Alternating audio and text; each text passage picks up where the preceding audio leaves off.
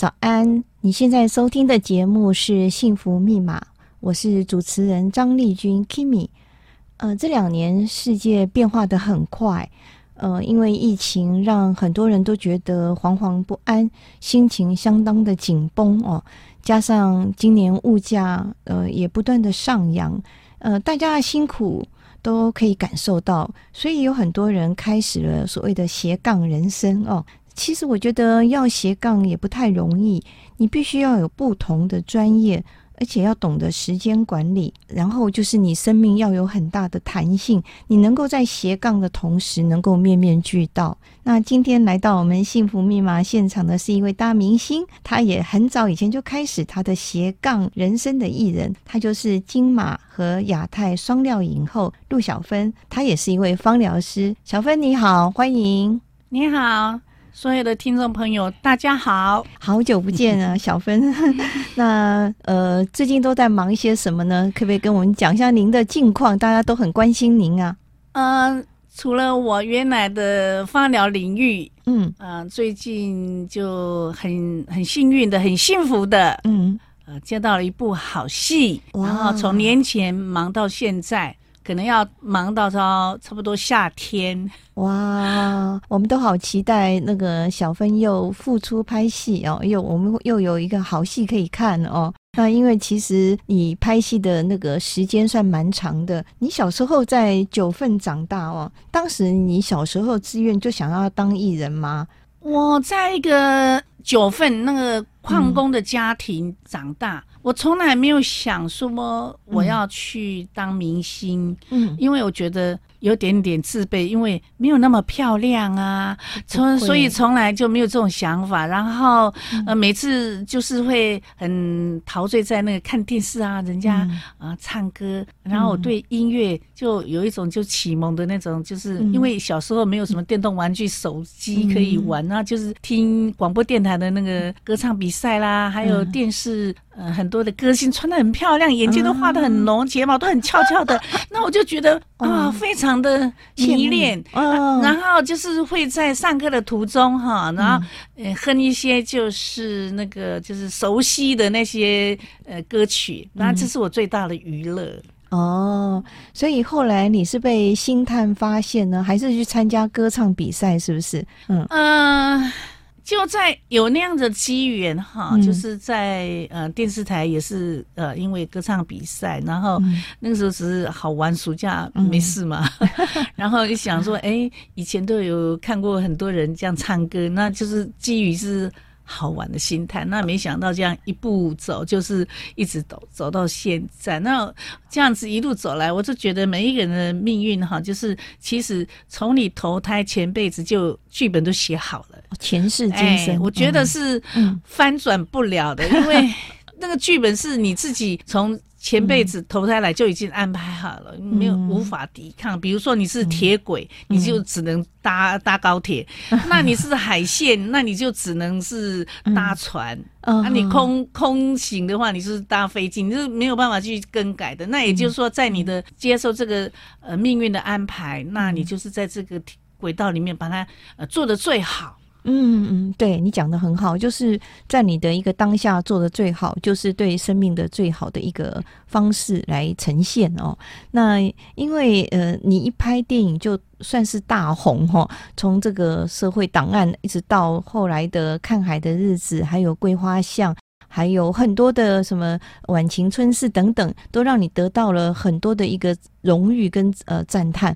那也是我们金马奖影后哦。那因为拍上呃看海的日子得到金马奖影后，也因为呃得了两次的亚太影后，一次是晚晴春事，还有另外一个是桂花巷。那你当时的角色大部分都是演一些熟龄的妇女，而且为了生活非常的辛苦。那你那么年轻，怎么会去揣摩？然后表现的这么的淋漓尽致，这可能跟我的生长环境有关。因为小时候我们也是一个很普通的一个，呃，很普通的家庭。然后我是老开蛋啦，就是小时候我就格外的成熟，是因为我都会扮演我妈妈的角色。比如说她没有时间做的家事，都是由我来来做，那等于就是小时候我就是像一个小妈妈一样，哦，然后那个常常就会跟着我妈妈走入那种妇女群里面，嗯、不管是嗯。呃他的工作，或者是啊、呃，比如说上街买菜，嗯、或者是一群妇女啊、呃，在树下聊天，嗯、或者是啊、呃，在河边洗衣服。我通常就会跟着我妈妈，像个跟屁虫一样，嗯、然后就很小的时候也没有什么童真的那种玩伴去哈、嗯、去玩，嗯、然后一直跟着就是呃，在我妈妈就就走入这种富富人的人群里面，也不知觉，那也觉得自己乐此不疲了，也很喜欢，因为听他们。滔滔不绝的讲的每一个人的那种家庭的那个故事，或者昨天跟老公或者跟小孩有一些呃纠纷，或者是一些哈那个吵架，那这个就是我小时候小时候的耳濡目染的一个整个环境，那就很会观察一些女人的一个就是生活的那个形态，还有他们的所有的生活的。呃，所有的形态那个举动，比如说洗衣服啦，那讲话的方式啦，讨论的方式啦，或者是他们生活的重心，就是老公每一个月有没有带钱进来，小孩子的那个学费够不够啦，这一季里面又是负债，或者是呃表回啊什么的。那我的童年里面就是没有充满了这种画面哦，对，就就是没有什么啊，什么去哪里哈，玩乐啦，玩乐啊，那时候也没有什么手机或者是什么电脑，也没有什么游戏。那所以我在后来演的这些角色都是妇女的那种女性的那个电影啊，在对我来讲就是呃很能胜任，对，就是把你儿时的一个记忆能够融入到，就呈现出来，呈现出来。嗯，那你觉得我们那时候的呃妇女是不是比较辛苦啊？就是为了柴米油盐酱醋茶。对，我觉得那个时候的，因为就是在一个。村子里面哈，女人都在那边打转啊，闷着头埋着头，真的背着小孩，不是去买菜，就是背着小孩到河边去洗衣服，或者是煮饭。那我发现女性哈，在我的世界里面，我的世界就是女人就是这样子，那就这样过了一生呢。对啊，就就我觉得好像是理所当然，然后也是跟着他们一样这样子，就是呃意识里面就是觉得女性就应该要这样如此的。韧性扮演一种很坚强，然后扮演一个就是像妈祖一样，然后有求必应，然后扮演一个观世音菩萨要慈悲，因为要宽容包容所有的呃，你看一个家族的那种那种人员，靠他，蛮蛮多，从老到小。那只有看到这种妈妈就在这个家族里面就扮演一种就是除了牺牲奉献以外，然后还要还有还要还要扮演一个是包公。必要的时候，他扛着肩膀哈出去扮演那个父亲的角色，嗯、我觉得理所当然，好像要样样都都要包办，然后事事都要能能做能。那我觉得真的不容易耶，女人怎么会那么样坚强勇敢？然后相相形之下，现在的哈，社会的那个一般的那个，他他他们现在的人一定会讲说：“啊，你老了啦，你你你你 你这不懂我们现在的那个整个的，这是传统妇女的一个形态。”那我一直很缅缅怀、很惦念，就是早期的那个那个。整个的女性哈，嗯、培养出一个很坚强、很成功的第一代企业家，嗯、然后打造成那个台湾富国的经济。是，是，是，我觉得这些女人真的是了不起，了不起，了不起。嗯，我们休息一会，然后我们再跟小芬聊一聊，就是说她怎么样从电影呢跨足到我们的芳疗的一个领域。休息一下，马上回来。回到幸福密码，我们今天邀请到的是大明星陆小芬，她也是我的好朋友。那她非常的有亲和力哦，那非常的呃，就是有人缘哈、哦。我们知道，呃，小芬她以前是一个很呃。得奖无数的一个就是电影方面的一个工作者哦，那你在如日中天的时候拍了那么多好戏，你怎么会放下那么好的一个呃工作的一个环境而到美国去念书？是不是呃有什么样的转折？可以不可以跟我们分享一下？其实我并不是说呃那么样子的好学，或者是嗯啊、呃、要上进嗯啊，就是因为身体。不堪负荷，那就是有点想要，就是找个空间呼吸。哦，因为拍戏真的很辛苦。真的，在那几年哈，嗯、那种因为以前又是比较小，年纪比较轻，不懂得人际的那个啊、呃、处理，人际关系的处理，也也不懂得呃面面俱到，也不懂得经营呃一些媒体关系，那嘴巴也不甜，嗯、又不会做人，然后就一一个金口也常常开开不了口，那不容易张一个口就会得罪人，那就是说者无意，然后就听者有心，然后弄得就是鸡飞狗跳。那我 我觉得在那个正在演出的那个那个整个的环境里面，然后就身心俱疲，那就会想说给自己有一个。啊，空间角落，让自己安静下来，嗯、让自自己能够休息。嗯、那我想，呃，最好的方式就是能够哈，稍微远离一下工作环环境的地方，嗯、然后去做一个充实哈，嗯、也也给自己就是放松，然后有一种宁静的一个疗愈的地方。你就等于是一个转换的一个空间，是非常的重要，因为人在一个。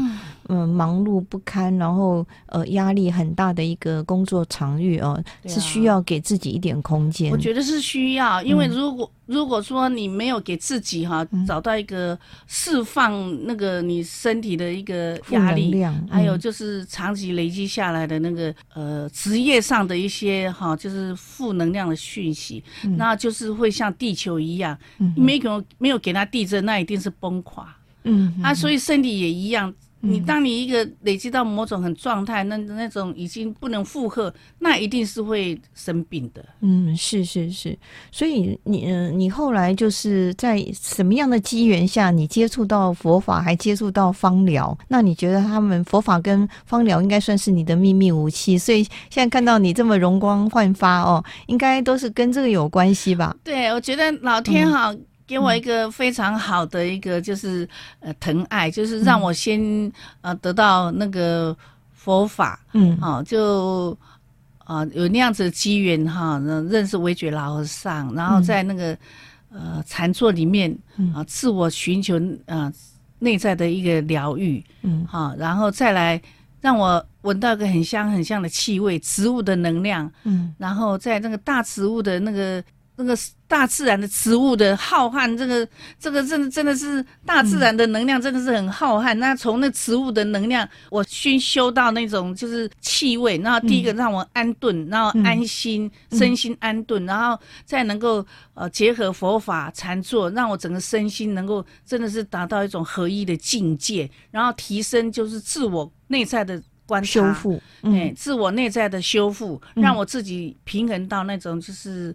呃，身心啊，身心灵，然后超越在一个就是呃宁静跟合一的状态，然后然后就走出一个就是之前哈那种疲惫不堪，然后然后压力带给自己就是说身心都分离了，然后呢会造成第一个就是很普遍就是自律神经失调嘛，你晚上不能睡，啊白天就起不来，然后日夜颠倒，那你看现在。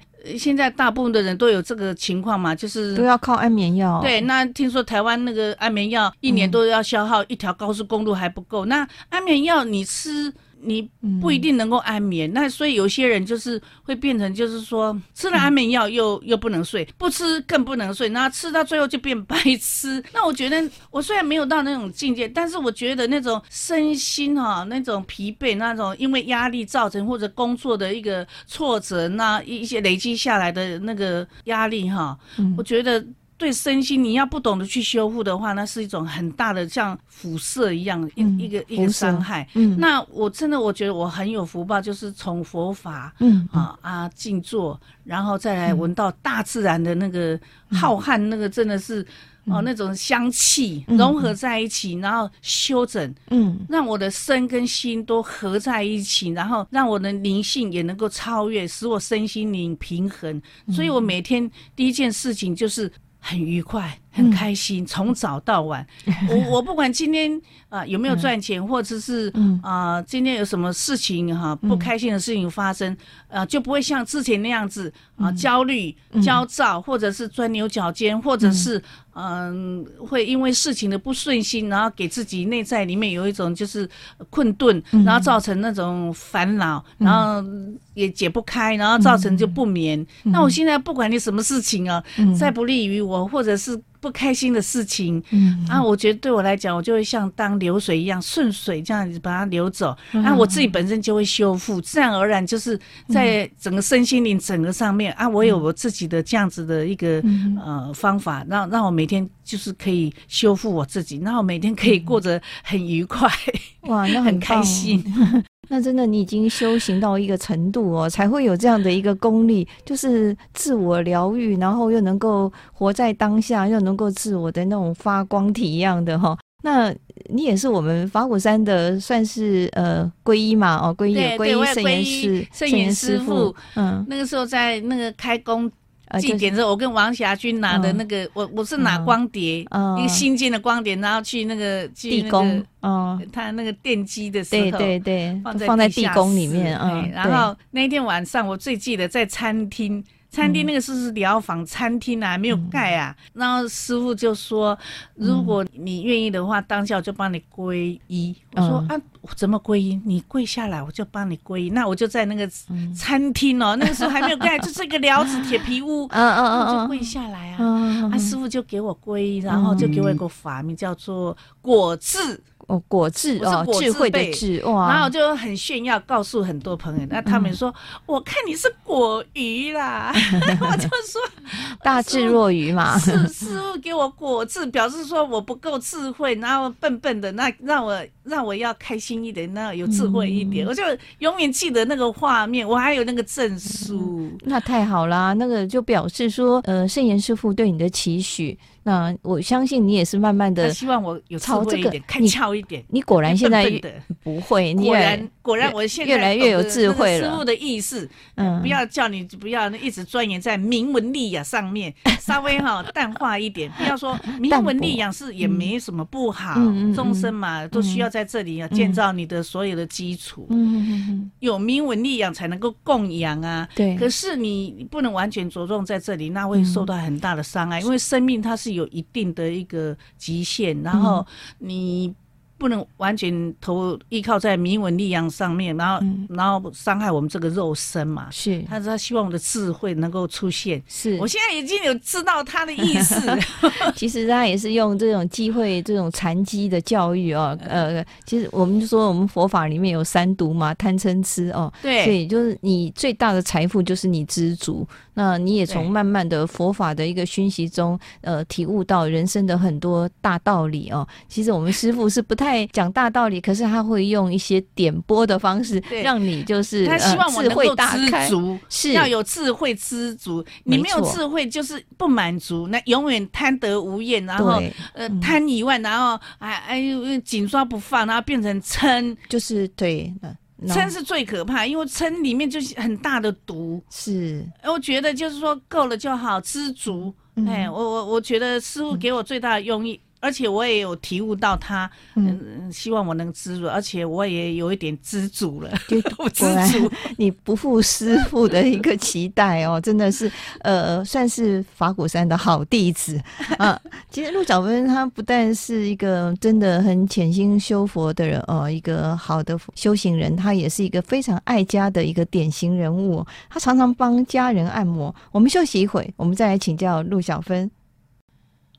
你现在收听的节目是由教育广播电台跟法鼓山人文社会基金会共同制播的《幸福密码》。今天我们录音间星光耀眼哦，呃，影后陆小芬在我们的节目现场。刚刚上半段节目，小芬跟我们分享她从影以来以及斜杠芳疗的一个缘由哦。那小芬，我听说你是一个孝女哦，常常会帮。嗯的的老菩萨妈妈按摩哦，听说你妈妈身体因为你的芳疗按摩调理的非常好，是吗？年纪大了嘛，哈，总是会有退化。嗯、然后我觉得，除了医生药物以外，芳香疗法是一个非常好的一个帮手。就是说，你可以透过专业的那种，就是植物的能量，因为不同的气味有不同的那那那种植物的疗效。嗯，那年纪大了，不外乎就是肠道很重要，你就要放一些比较有肠道的。的那个呃，类似黑胡椒啦、姜啊，比较温暖的精油做肠道按摩，那整个腹腔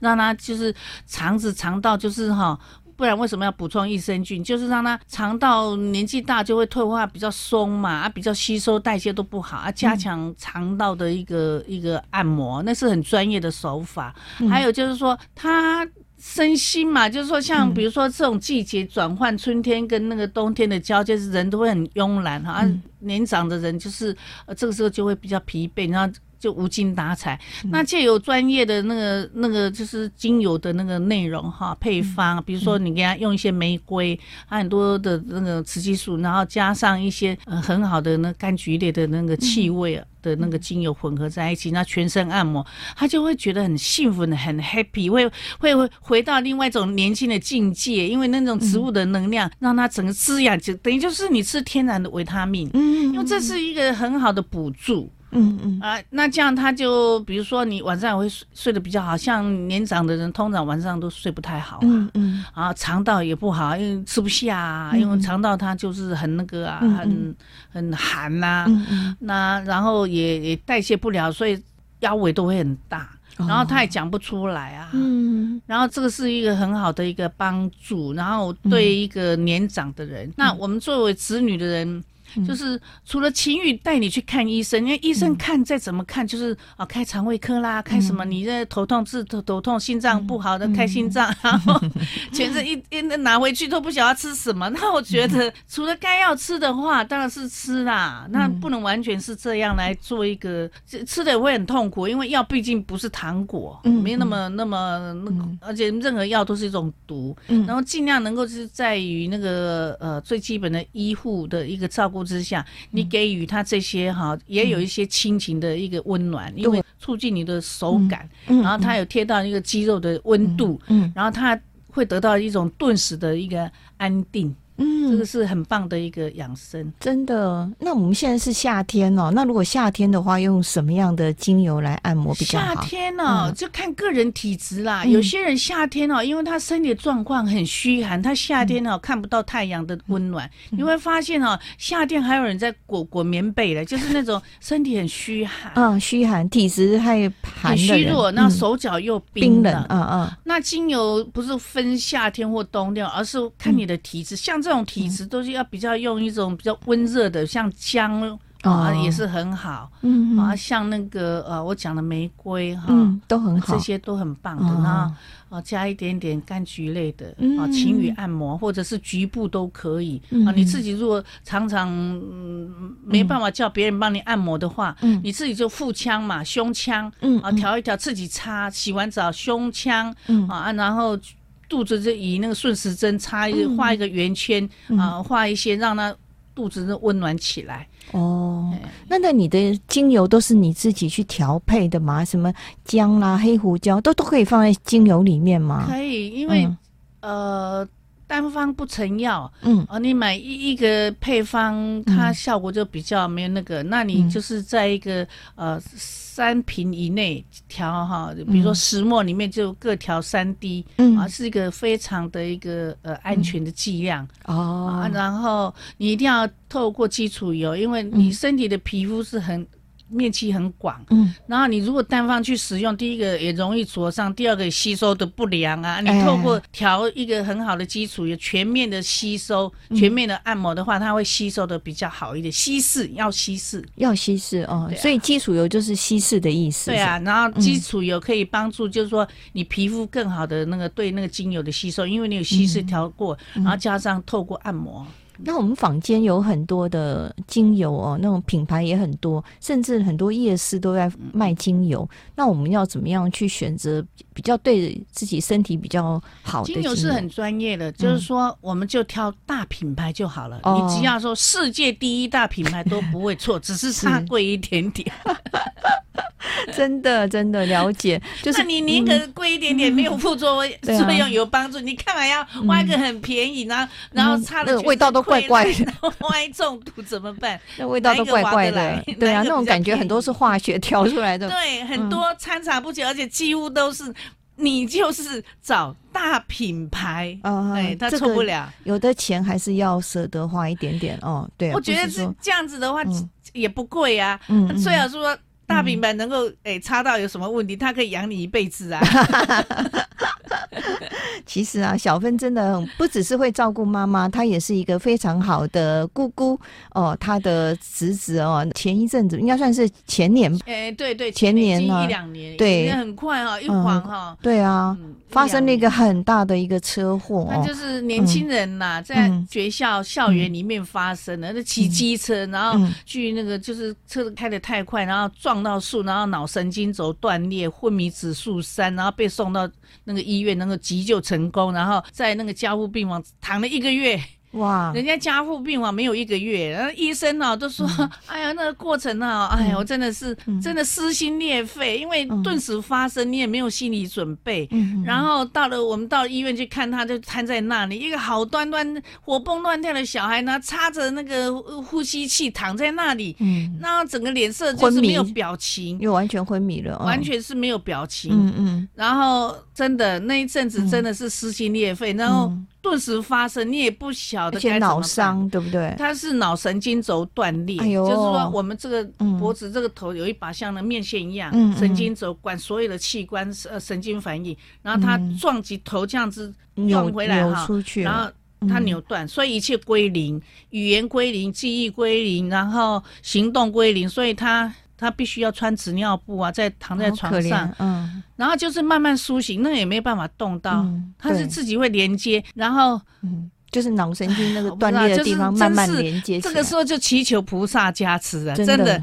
我每天哈在加护病房外面哦，要进去我就吃好多经咒，每天在房间也是吃很多经咒，半夜都不敢睡觉，就希望他能够苏醒过来，因为苏醒不过来，错过黄金时间，那就是问题就很大。对对。然后所幸这菩萨真的有眷顾，然后一路以来就是关关难过关关过，那阵子真的都没办法跟你讲话，嗯，我就我也不晓得怎么办，然后每天。就是哦，真的是欲哭无泪，嗯、真的，因为就在旁边躺在你那里，嗯、然后躺在那边，那我们就要使尽所有的那个，当然医生都有尽到力的哈，嗯、只是说我们不忍心不舍嘛，嗯、一个、嗯、一个。小孩在你身边这样子活蹦乱跳，躺在那边，他看他的整个的一个复原的过程，哦，真的，我就觉得真的什么都不重要，就是健康平安是最重要。在那一刹那，那那一堂课把我教育的 更知足。对啊，我我 我还记得听到你以前分享说，其实那时候医护人员都不看好，都认为说，呃，就算救活也是植物人哦。是吗？那个那个护理长看我那么样子，那个那个对他每天好这样两。两趟，早上一一趟，然后晚上一趟，每天都开那个开放两次进去那个 ICU。嗯，对，他就跟我讲说啊，这个我看多了，就算好起来也是脑残呐。那听了你心里就很纠结，很撕心裂肺。哎，我们再怎么样不离不弃，怎么缝缝补补都要给他补回来。所以每天都要念佛拜佛，所有的佛我都拜光光了 啊！玉玉那玉皇大帝呀，地藏王菩萨、观世音菩萨、妈祖哦。嗯、反正你那时候就是一个、哦、一个心理上的需要一个支持，就是希望说，我觉得哈，学佛给我一个很大的帮助，就是说在这个时刻我用上了。第一个，我并没有昏倒。嗯嗯，我也没有哭，也没有哀嚎，嗯，那我非常的坚强勇敢，就是说每天就是说我有一个念头，就是说他一定会好，那使尽所有的方法，就是说我我我虔诚的请求菩萨加持，哇，然后就是呃慢慢就是说等到他可以的时候，因为刚开始你都不能碰啊，医护人员都不让你碰啊，后来我就给他脚底按摩，因为脚底是就是反射到脑部，因为脑部都不能碰。哦，就等于说从脚慢慢的开始，对，每天我就脚底按摩。哇，这个真的，我发现你的意志力跟你的执行力都是非常强 大。不要讲讲的，我就是 真的。你为甚至为了救你的侄子哦，还搬到佛光大学旁边来就近照顾，我觉得真是了不起。我们休息一会儿，再来请教小芬这一段呃这个心路历程。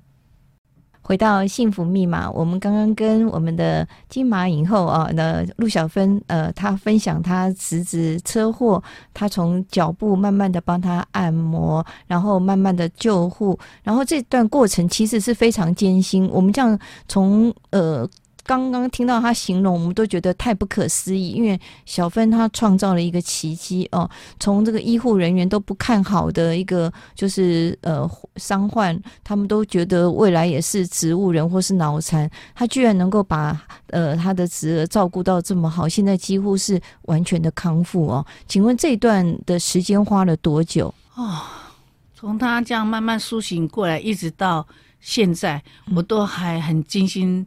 肉条还是一一一直在这样，现在是都不用了，因为现在他一个人都可以上课，而且呃都都非常的很棒，很正常，然后记忆也没有损失，然后也没有缺失。那这个过程当然要感谢，就是说也是医生哈啊护士都有这样子全力的一个照顾。但是我觉得同样，比如说受伤的人，很多人到这现在还是在复健，那他很早就没复健，对啊，然后很早就回学校，这么多，然后因为就是。多了一个，就是说，可能我们真的真的是很心疼哈，嗯、然后都没有假手他人哦。因为刚开始有请看护，那可看护都都请不住，我、哦、请到那个来了三天，看他几几张就多张，哎，要抱上抱下，半夜就给你逃跑，然后就跟你讲说不错了，没办法，那就自己哈。嗯你就只好自己来。对，因为我们就是学了很多哈，有关这一方面，所以也不不不太假手他人。那包括饮食，就是说他能够离开那个鼻胃管，因为他一直苏醒过来，那个鼻胃管的那营养就不够。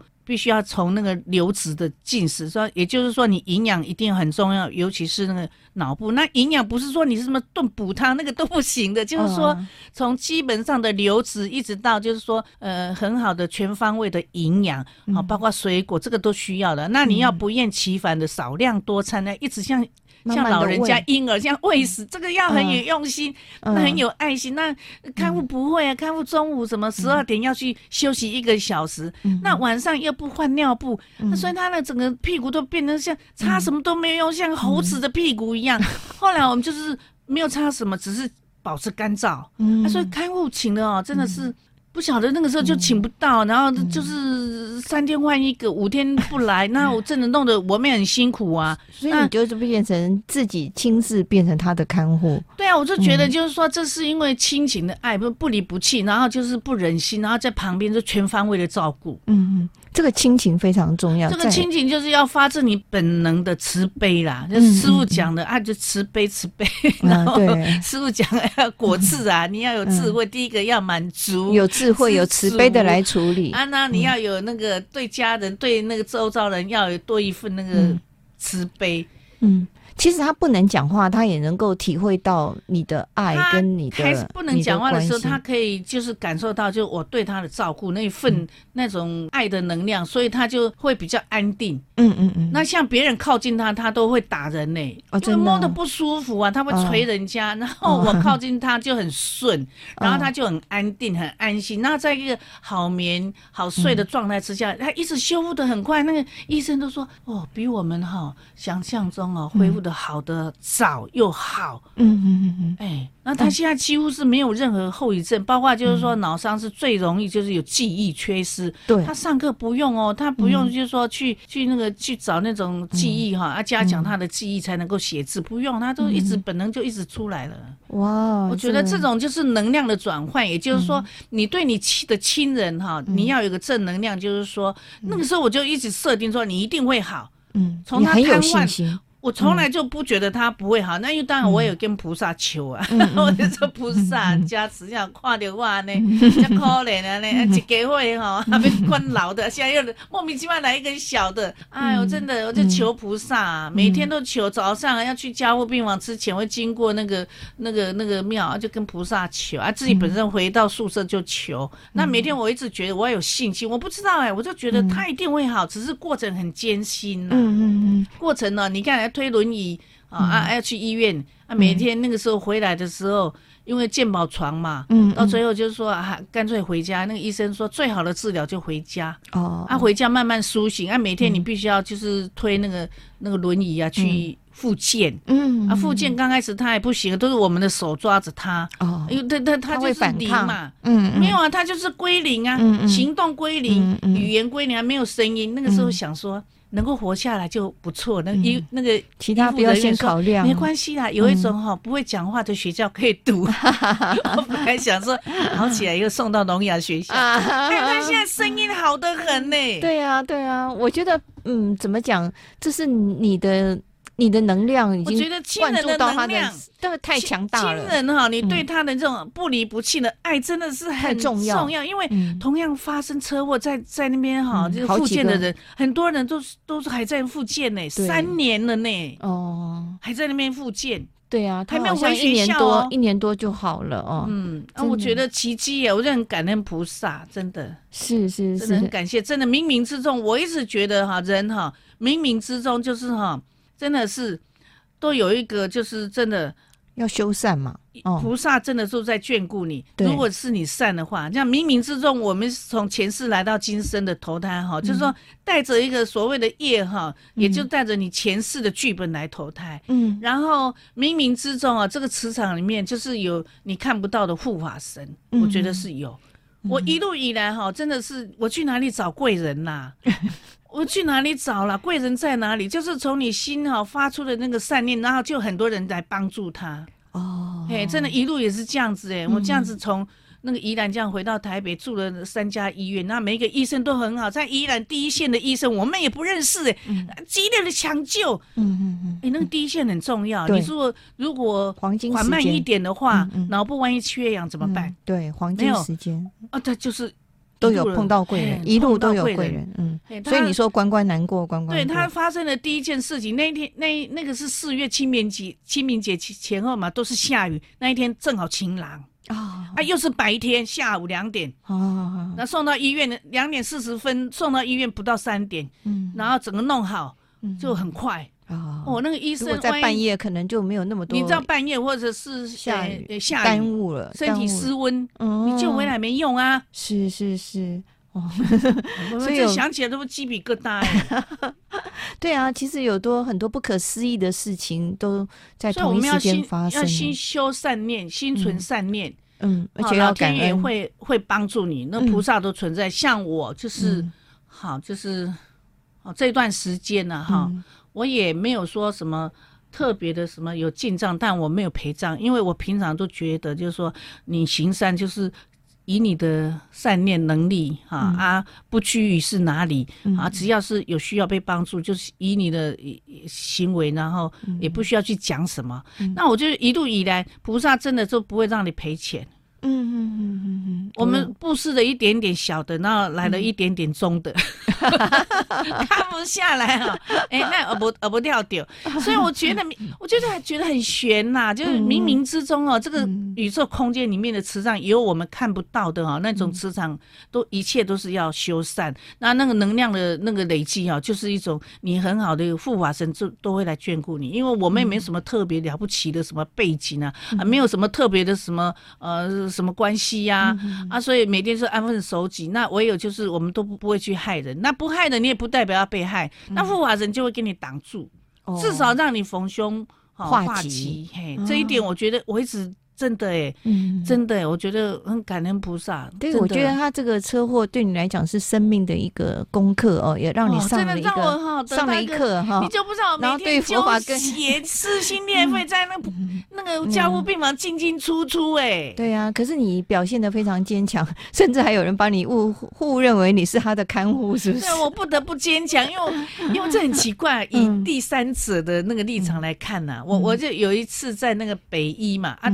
你要推到他那个空中花园去晒太阳，oh. 啊，我就自然而然这样推出去，就有两个男生呐、啊，嗯、他说他们在打赌，他第一个他还问我说。你是不是他的亲人啊？第二个来问我说：“是你是哪一家的看护哈？” 我们正想要找一个像你这样子，因为我不认识他，我我因为他们也在旁边照顾他们亲人，我我我想说有这么尽责的看护吗？哎呦，他真的不长眼啊！你是大明星吗？没有，那个时候是有点失魂落魄，而且是蓬头垢面的，也没有蓬头垢面，就是很素净呐，没有化，不可能有化妆啊，每天都睡在病床上，起来哇哇，那个真的是整个头都晕了。是，然后他就主动跟我解释，说我们两个是在打赌了，说像那样的看护啊，第一个就我要问他哈，哪一家啊？第二个那个朋友他就讲说他不是看护，他一定是亲人。我们两个在打赌，所以我问你，你是他的亲人还是看护？我心想说，哎，这家人来了 哦，怪不得不一样，家人就是有家人的一种温暖，那种那种磁场，一看外人就知道说，哎，是亲人。所以说你你你散发出来那种爱，就我也不知道哎。对啊，我每天带他去那个下午去那个。